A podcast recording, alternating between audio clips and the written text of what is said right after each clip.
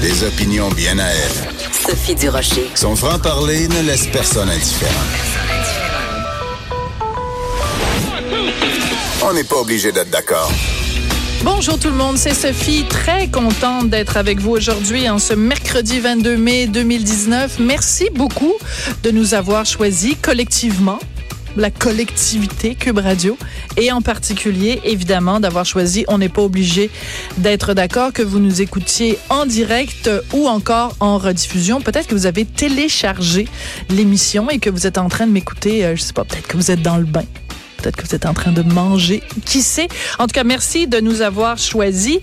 Euh, je suis très curieuse de savoir ce que mon premier invité pense de la chronique que j'ai écrite ce matin dans le Journal de Montréal, Journal de Québec, où je réagissais à cette vidéo des signataires du pacte, le fameux pacte pour la transition. Vous vous souvenez, euh, à peu près deux semaines après les élections euh, l'année dernière, euh, un regroupement d'artistes sous la, la houppette de Dominique Champagne avait donc euh, mis de l'avant ce pacte pour la transition euh, et il s'était fait un petit peu euh, tomber sur la tomate parce qu'il y avait là-dedans des gens comme euh, Louis Morissette qui est friand de voyages en avion et plein d'autres artistes qui, euh, bon, nous, nous faisaient un peu la morale en nous disant, il faut faire attention à la, planète, mais qui euh, peut-être euh, avait des grosses maisons ou des gros déplacements en avion. Bref, ils se sont fait tomber sur la tomate. Ils ont quand même réussi à, à obtenir 275 000 signatures en bas du pacte, ce qui est pas rien quand même. Hein?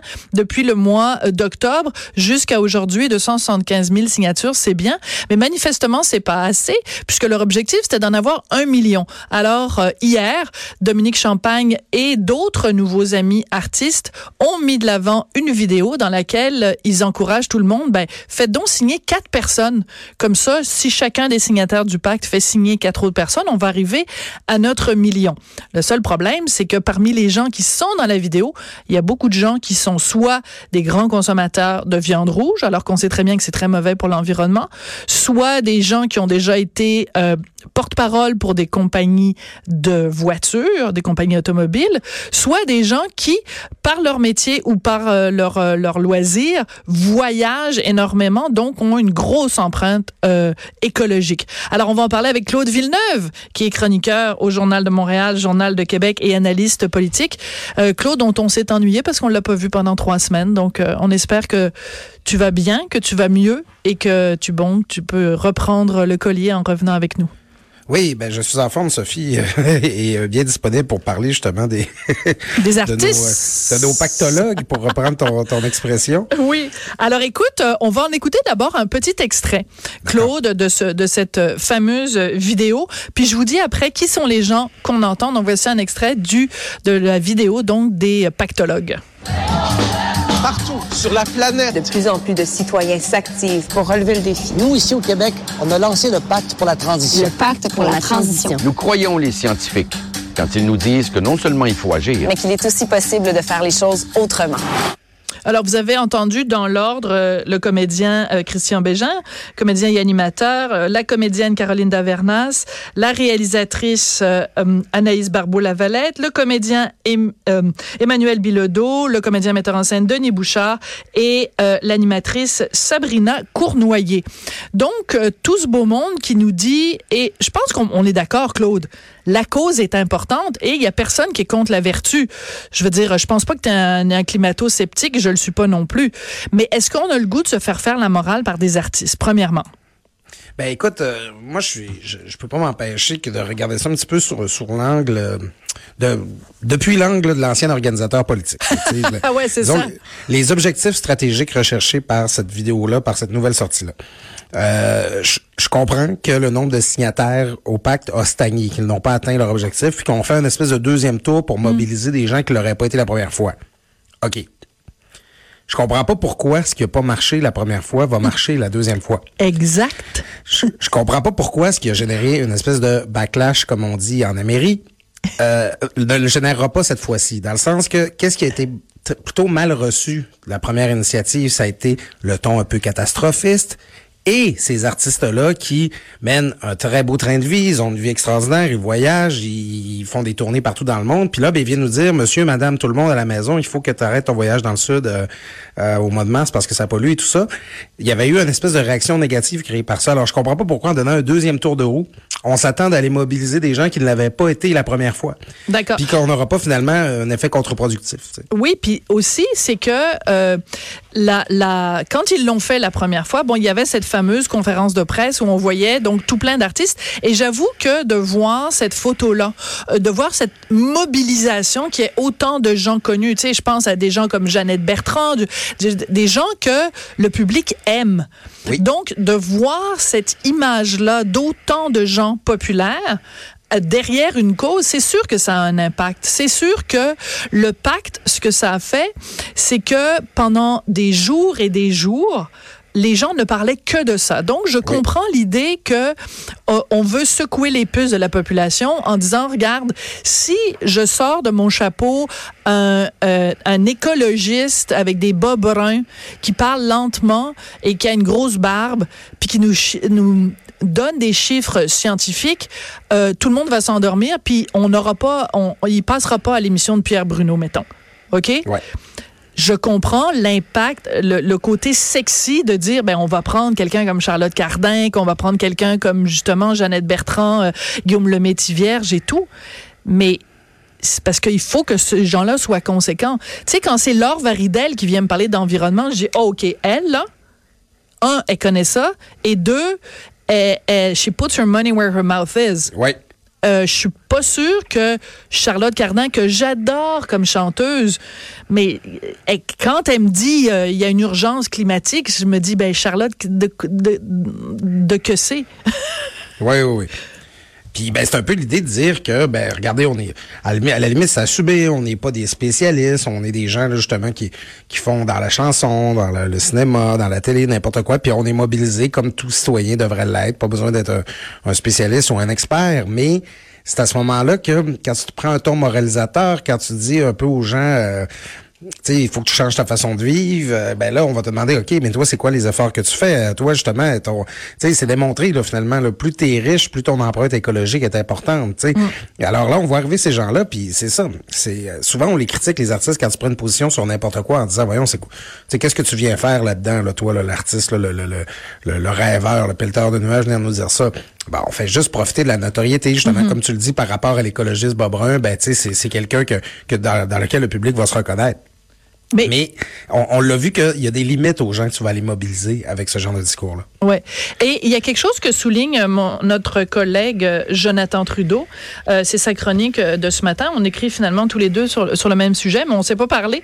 Euh, et, euh, et, Jon- et Jonathan, qui lui aussi, bon, ça, ça, ça, ça l'emmerde un peu que les artistes nous, nous fassent la morale. Mais lui, l'angle qu'il prend, c'est qu'il dit comment se fait-il que euh, au moment où justement les, euh, la, la, la- le pacte a été mis de l'avant, hey, Dominique Champagne, là, illico, il a obtenu une rencontre euh, avec François Legault. Puis je veux, je vais euh, vraiment citer euh, Jonathan comme il faut. Il dit en un claquement de, doigts, le chevalier vert était parvenu à s'asseoir en face de François Legault pour lui dire ces quatre vérités. Aucun citoyen ordinaire ne peut faire ça. Il faut dire que le contexte, hein, tu parlais de politique tout à l'heure, le contexte politique faisait en sorte que, écoute, ce gouvernement-là a été élu alors qu'en campagne électorale, zéro, nada, rien sur l'environnement, alors que il il y a quand même urgence d'agir. C'est quand même, je veux dire, euh, le PQ à, ce- à ce niveau-là avait un meilleur programme environnemental que, que la CAQ. Mais c'est pas le PQ qui a été élu, là. C'est la CAQ. Ouais, c'est bien vrai. Et là, il y, avait une volonté finalement pour François Legault de montrer qu'il pouvait euh, verdir plus vert que vert. Voilà. il ne pas laver plus blanc que blanc. Oui, oui. Donc il voulait, il voulait se faire voir à côté de Dominique Champagne. Il voulait montrer là, qu'il était capable aussi, puis que c'est un peu comme euh, les politiciens qui se garochent à, dans, dans les grands forums internationaux pour se faire photographier à côté de d'Al Gore. là. Donc c'est un petit peu là, c'est notre petit Al Gore québécois là, à nous. Dominique ben oui. Champagne. Et euh, mais c'est ça, c'est qu'à la fin, tu te rends compte que ces personnes-là vont avoir un accès aux, décideurs politiques comme les, les- les gens du commun. euh, Ils n'auront jamais accès. Donc, c'est sûr qu'à un moment donné, tu tu, tu te demandes, euh, ça, ça crée aussi l'impression chez les gens que les, les écologistes dirigent tout au Québec alors que c'est loin d'être le cas. Ben, parce qu'ils arrivent à avoir des accès comme ça. Et euh, à la fin, euh, c'est quoi les résultats que tu réussis à obtenir? Tu sais, François Legault, il a, il a pas bougé énormément là, après sa rencontre avec Dominique Champagne. On a l'impression que tout le monde est là pour faire des photos op. Oui, c'est ça. Puis, en- ben, je reviens sur ce que tu disais. Comment se fait-il qu'ils ont refait exactement la même chose? Donc, comment, comment se fait-il qu'ils n'ont pas compris le message la première fois? Et je renchérirais en disant, la première fois, ce qu'on leur a reproché, c'est le côté culpabilisant. Tu sais, Ouais. monsieur et madame tout le monde, là, ils en font des efforts. Je veux dire, euh, tu sais, les Québécois, ils recyclent. Euh, partout où c'est, où il y a quand même beaucoup de municipalités où il y a du compost. Puis quand tu, le compost est disponible, les Québécois le font. Euh, tu sais, il y a une conscience quand même écologique. Est-ce qu'on est parfait? Non. Mais je veux dire, si on se compare avec les Chinois, je pense qu'on n'est pas pire quand même. Alors, tu sais, au lieu de- d'avoir un message positif, au lieu d'utiliser la carotte, quand tu utilises le bâton, ben, il y a des chances pour que l'âne ait moins le goût d'avancer. D'autant plus qu'une partie du message envoyé, c'est malgré tous les efforts que tu vas faire, là, ce sera même pas encore assez, tu n'auras même pas encore fini euh, d'effacer la moitié de ton empreinte écologique. Là, tellement que on, on a, on a l'impression que quoi qu'on fasse, il y a des gens, quand on parle d'éco-anxiété, c'est que les gens ont l'impression que malgré tous les efforts qu'ils vont faire, malgré tous les sacrifices, ben ce sera même pas encore suffisant. t'sais, On va même pas s'être approché là, de, de régler le problème. Alors, c'est pas très mobilisant là, comme message là, quand tu dis aux gens, ben fais un effort, mais ça donne rien. Euh, tu sais, à un moment donné, il faut, faut que, faut que ce soit incitatif, il faut que tu aies envie d'embarquer. Puis c'est pas avec un discours mobilis- euh, démobilisant, en fait, parce qu'il est moralisant euh, qu'on y arrive. Puis ça, ben, je, je trouve que Dominique, Cha- Dominique Champagne, après sa première sortie, il l'avait dit, ouais, peut-être qu'on n'avait pas le bon ton, il va avoir des affaires ajustées. Ben, j'ai l'impression qu'il a Ben. exactement la même approche. Oui, tout à fait. Et euh, c'est euh, assez particulier parce que il y en a des gens qui euh, dont le discours et le comportement est en parfaite adéquation. C'est-à-dire des gens à qui on peut pas faire le reproche que moi je fais, mettons à Charlotte Cardin ou à Denis Bouchard ou à ou à Christian Bégin euh, dans mon. Tu, sais, tu, prends quelqu'un comme Luc Ferrandez, qu'on l'aime, qu'on l'aime pas. Ah, euh, euh, il est cohérent. C'est-à-dire que c'est un gars, il l'a déjà dit, moi je voyage, je limite mes voyages par avion à une fois à tous les cinq ans. Mon Dieu, ça doit être plate sa vie. Euh, Excuse-moi, j'ai pas pu m'empêcher. Mais je veux dire, moi, je c'est pas le, le mode de vie que moi j'aimerais pour moi, mais je respecte le fait que quand Luc Ferrandez euh, remet sa démission euh, de façon fracassante, ben il, il le fait parce qu'il dit, écoutez, la- la- l'administration municipale bouge pas assez vite, puis euh, il y a peut-être des endroits où je peux faire avancer les choses plus vite, mais au moins il est cohérent. Tu sais, il se promène constamment euh, à vélo. Toutes les mesures d'évitement qu'il a faites sur le plateau, c'était dans une perspective de justement diminuer la circulation automobile. Après, tu peux détester ça, mais au moins tu peux pas lui reprocher à ce gars-là de faire une, de parler des deux côtés de la bouche en même temps. Oui, il est très conséquent. Il paye le prix, en quelque sorte, là, justement, en voyageant pas. En même temps, c'est aussi une manière de nous rappeler. Tu sais, moi, même chose que toi. là, je, je lis ça, là, il fait un voyage au Saint-Cap. là, J'ai comme l'impression d'étouffer. là, J'ai comme ma claustrophobie locale. Ça fait, mais tu sais, il y a beaucoup de gens au Québec euh, faire un voyage au 5 ans, là, ils ont même pas les moyens de se Ben, faire ça. sûr. Puis, fait que, tu sais, ça montre encore une fois que la possibilité de faire des sacrifices pour sauver la planète, c'est beaucoup un enjeu de privilégié. Mais sais. totalement. Mais, je, suis entièrement d'accord avec toi. Mais en même temps, de la même façon que quand on dit euh, il faut diminuer la consommation euh, de viande, ben il y a plein de gens qui vont répondre ben oui, ben là c'est facile pour toi de dire euh, tu sais que tu peux euh, ton petit traiteur VG puis tes petites boulettes machin chose, mais au quotidien là, que t'es mettons une, une mère de famille monoparentale, bonjour là, tu sais commencer à trouver des recettes pour le tofu puis ci puis ça, c'est pas évident. Donc c'est sûr qu'il faut faire attention quand on parle de ces, ces sujets-là. Il faudra demander des recettes de rôti de porc à Philippe Couillard. ou appeler François Lambert pour lui demander comment il fait avec son 75 dollars euh, par semaine. Mais c'est sûr qu'il y a toutes sortes d'enjeux. Puis je pense que dans cette discussion-là, il faut arrêter de... En fait, c'est tout le côté moral. Tu sais, je pense qu'il faut euh, reconnaître qu'il y a, qu'il y a, il y a vraiment un problème. Je veux dire, c'est une évidence. Il faut vra- vraiment être taré pour pas voir qu'il y a un problème. Mais après, quelle est la meilleure façon de s'assurer que on peut régler collectivement ce problème-là?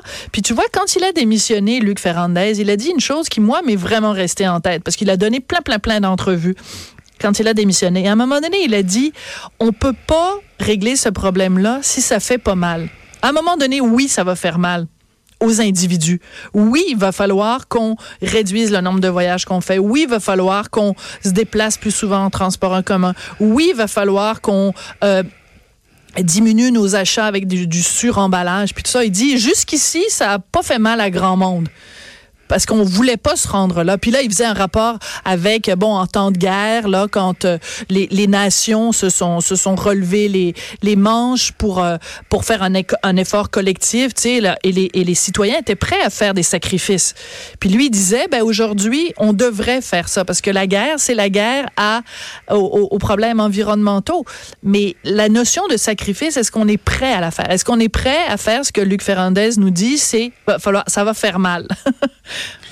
Oui, puis à la fin, tout le monde doit renoncer à, à quelque chose auquel il tient. Tu sais, euh, quand on revient là, sur les problèmes de privilégiés, là, euh, ma blonde et moi, là, on est allés en Nouvelle-Angleterre en fin de semaine, puis là, on s'est trouvé bien, bien bon, puis bien, bien intelligent de euh, pas faire du, du, plancher de ma voiture un cimetière de bouteilles de plastique, là, parce que je jette une bouteille d'eau chaque fois que de faire le plein, puis de s'amener des bouteilles réutilisables qu'on a remplies tout le long du voyage. On se trouvait bien, bien bon, mais c'est ouais. pas, pas un très gros sacrifice. Là, à la limite, je suis bien content de pas ramasser, pas passer la semaine qui reste à ramasser des bouteilles dans le de mon auto, tu sais.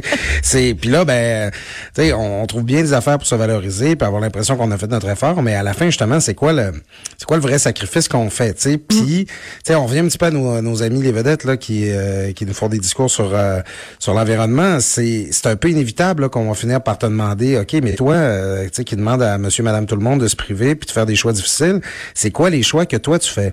Ben Et, voilà.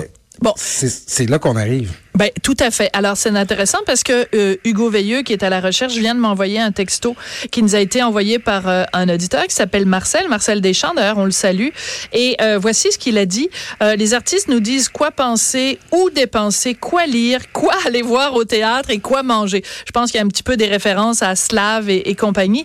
Que connaissent-ils pour nous faire la morale? Et là il conclut en disant crissez-nous la paix. Bon, c'est pas moi qui parle là, c'est Marcel.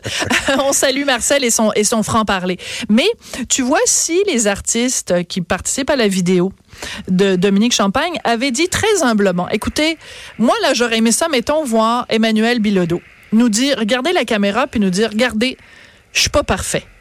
Je suis pas parfait, loin de là.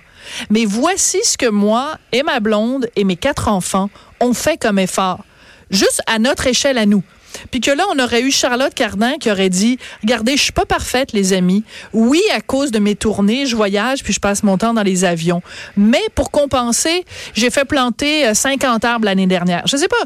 Juste nous parler franchement, puis nous dire, un, qu'ils sont pas parfaits, deux qui sont pas meilleurs que nous, et trois nous donner des exemples concrets de choses qu'ils ont changé eux dans leur quotidien.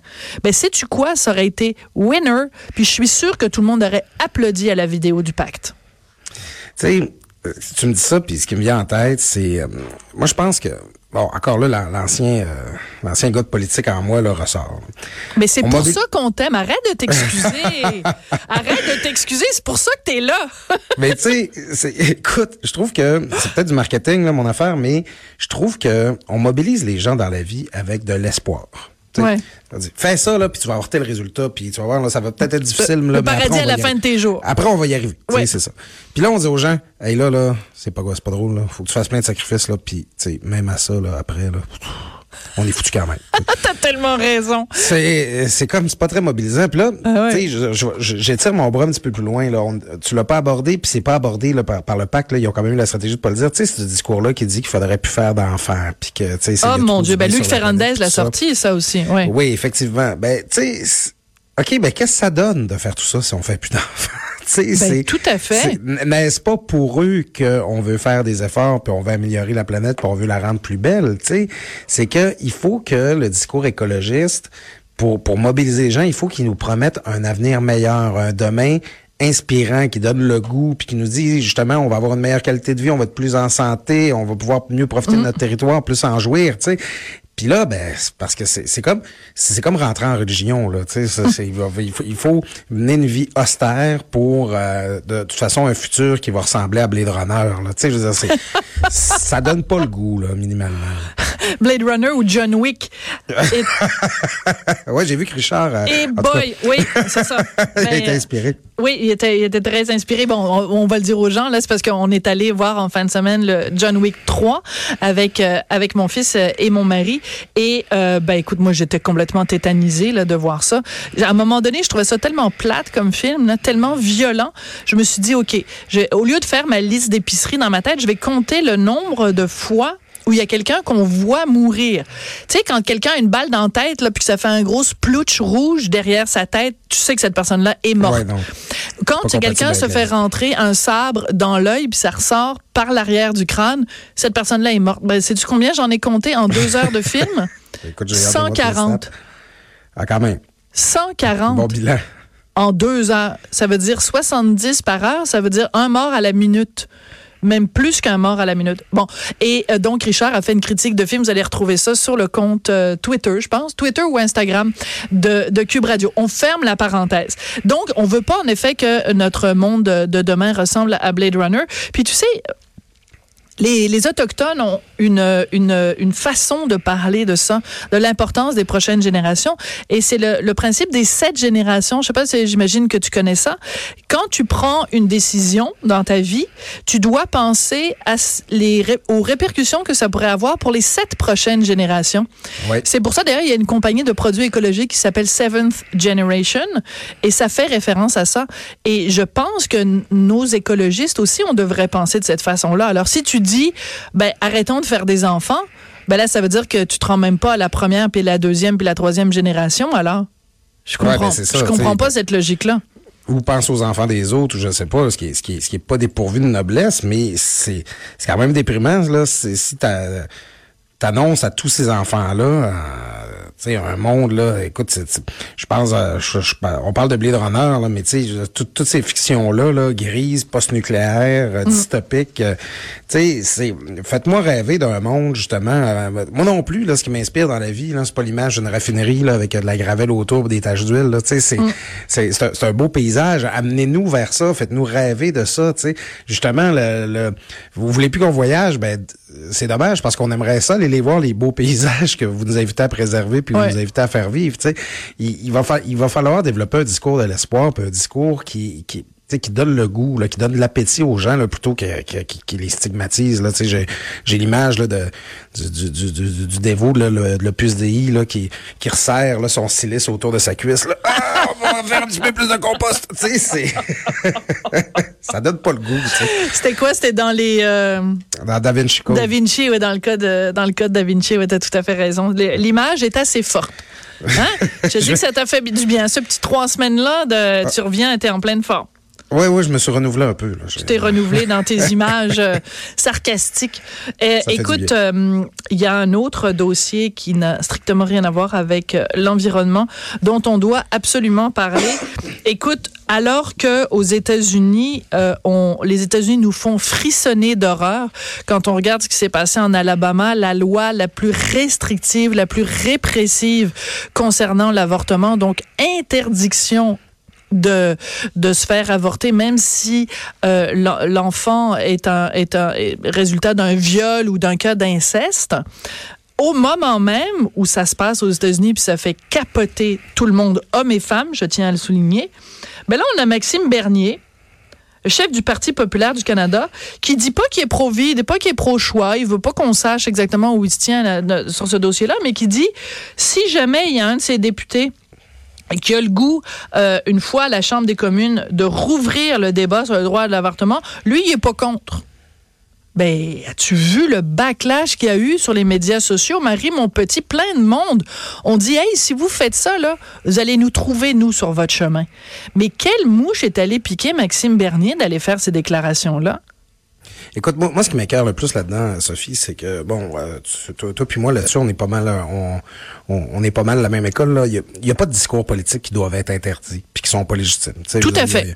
a- dire, moi, quelqu'un, euh, quelqu'un est contre l'avortement, euh, ben, qu'il le dise, puis je vais débattre avec lui, puis euh, je suis pas d'accord avec lui, puis, mais je vais lui expliquer pourquoi je pense qu'il a tort, puis je pense que dans le débat politique, des gens qui sont contre l'avortement, là, euh, ils ont le droit, puis on les plantera. Ben, c'est tout à fait. Puis non seulement en politique, mais il y a une, il y a des Canadiens qui sont contre l'avortement ou alors qui sont euh, pour une, euh, un meilleur encadrement de l'avortement. Parce qu'il faut le rappeler quand même, j'ouvre une parenthèse ici, euh, le Canada est un des...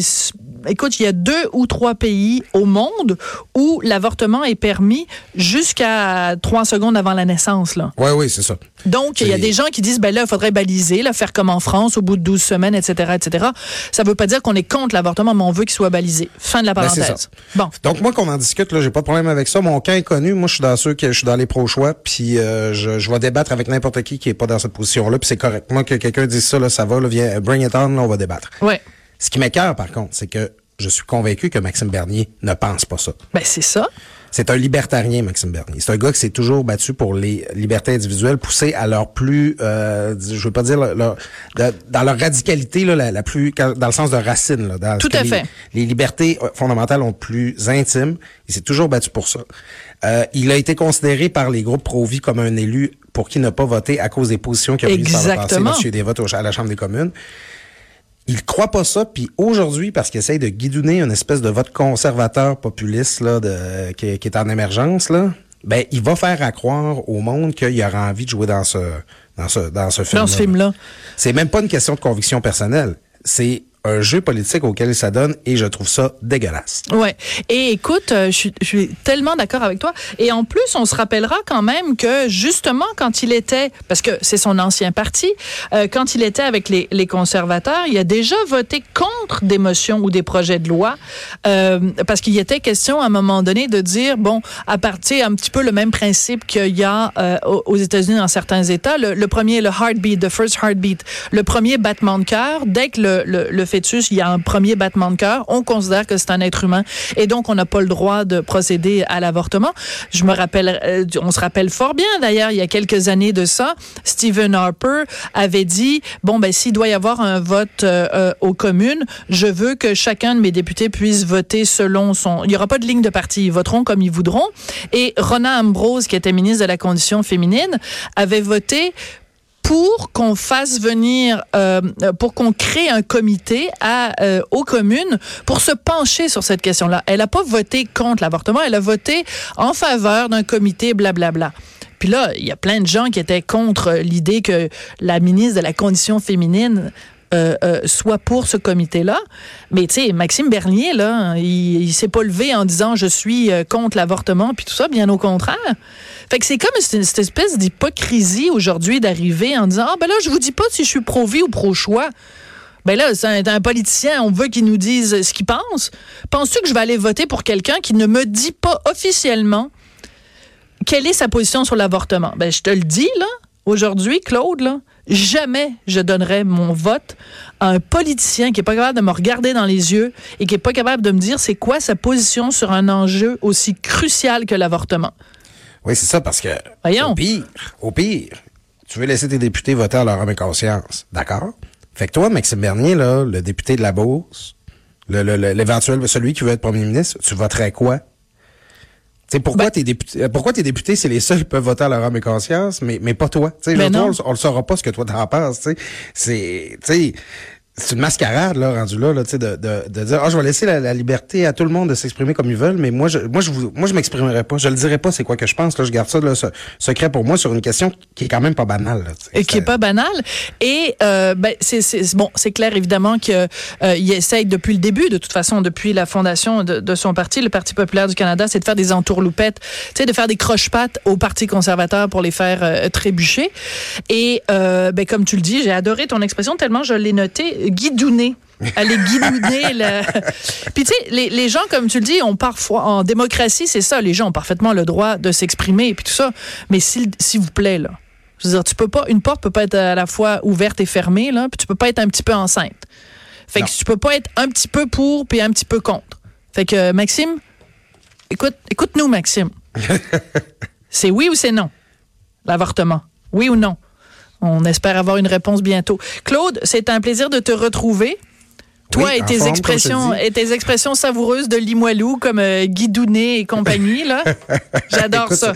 c'est- ma modeste contribution pour faire vivre l'héritage de Jean Lapierre, mais qui en avait des bonnes aussi. qu'il y en avait des, des, des pas pires pantoutes. Claude Villeneuve, donc chroniqueur et analyste politique au Journal de Montréal, Journal de Québec. Bon, on se retrouve mercredi prochain. Oui, c'est bon, à bientôt, Sophie. Merci beaucoup. Après la pause, surtout manquez pas ça, le docteur Richard Belliveau qui nous dit à quel point c'est dangereux de rester assis trop longtemps. Tiens, je pense que pendant la pause, je vais me lever. Ce que vous entendez là, c'est le bruit de moi. J'essaie d'ajuster mon micro. Je vais animer debout après la pause. Sophie Durocher.